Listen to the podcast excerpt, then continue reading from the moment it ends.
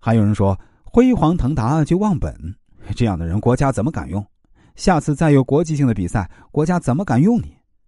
得奖后说不代表国家，就是丧权辱国，是卖国贼，不为国争光，这样的比赛有什么意义？相反，挺纳派倒是很能理解李娜的说辞。其实他是个心直口快的人，不像那些机关算尽、尔虞我诈、表面还做形象工作的人。他当时是参加商业性质的比赛活动，他也说是努力做好本职工作，并没有上升到爱国不爱国这样的高度。但他的一语惊人，让爱网球的国人、拥护他的粉丝听了心里非常难受。当然，我们可以换个角度去想：首先，李娜不属于国家队的队员。当国家队需要参加一些代表国家的重大比赛，国家邀请他参加某场比赛，赢了比赛呢，披着国旗赛场跑一圈，奏国歌，高呼“我是中国人”，这是代表国家形象出战。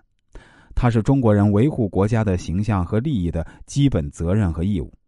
但本次呢是商业活动，也是赞助商出资邀请他参与的比赛，并非国家邀请，而赢得了好成绩是他努力尽责的表现，也有他对网球的极度热爱。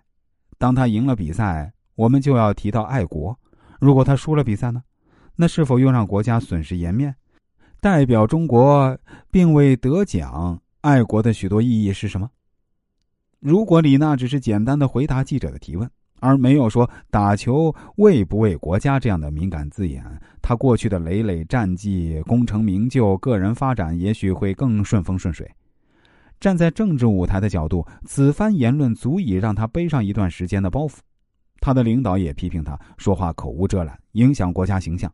由此可见，说话办事儿还是要三思而后行，谨于言而慎于行。所以啊。很多时候，我们说话都只是很直白的表达自己的主要思想，并没有想过听众的感受。不管他人接受不接受你的思想，你都我行我素的发言，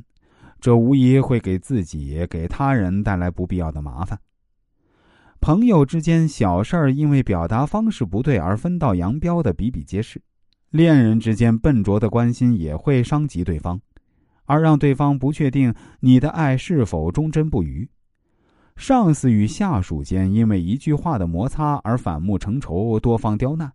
与长辈说话，可能因为你的无心而让长辈觉得你这个人不孝顺、不懂事儿等等。说话前先站在对方的立场换位思考：如果我这么说对他有什么影响，会有什么后果？尽量避免让人误解。一旦对方听众有任何疑义，我们马上要耐心积极的解释，让听众正确理解我们的初衷，更有效率的达到交流的目的。